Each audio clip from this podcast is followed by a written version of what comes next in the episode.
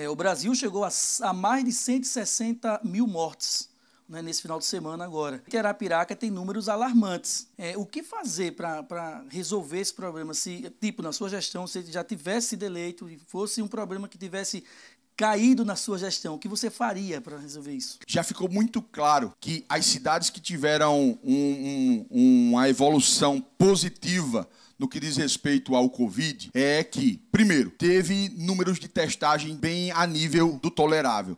Arapiraca e boa parte das cidades aqui de Alagoas, infelizmente, pecaram muito na sua testagem. A sua, o seu filtro para saber realmente quem estava ou quem não estava foi muito deficiente. Ainda hoje, muitas pessoas tentam conseguir testes e acabam encontrando certas burocracias que acabam levando Arapiraca para esse colapso todo que já foi mencionado aqui. A gente precisa ter uma estrutura, testagem rápida e uma das coisas que eu me perguntava ao longo de todo esse tempo, por que, que Arapiraca, com essa dimensão, com essa estrutura, não tem um laboratório aqui para fazer uma testagem pública do governo aqui em Arapiraca? Por que, que os nossos testes precisavam ser todos enviados para a capital? Todo esse tempo, toda essa logística só atrapalha, porque se você consegue identificar mais rapidamente, você consegue tratar mais rapidamente. Então, esse delay, esse tempo que se leva para envio para a capital, isso é algo que não ajuda em nada a evolução. Além disso, nós precisávamos, nós precisávamos também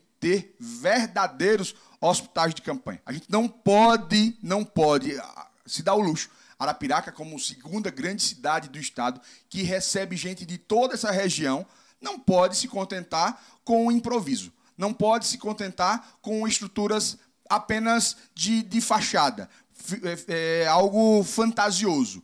Arapiraca precisava, sobretudo, de instalações de UTI, para a gente também ter um cuidado mais acentuado com as nossas pessoas, com os nossos pacientes. A gente precisa de seriedade, de competência. O que a gente viu aí ao longo desse período de, de Covid foi a nossa atrofia do nosso serviço público. O que já estava ruim, o que já estava colapsado, agora veio à tona. Quando jogou luzes em toda essa situação, todo mundo percebeu o quanto estava precário o nosso sistema de saúde aqui em Arapiraca.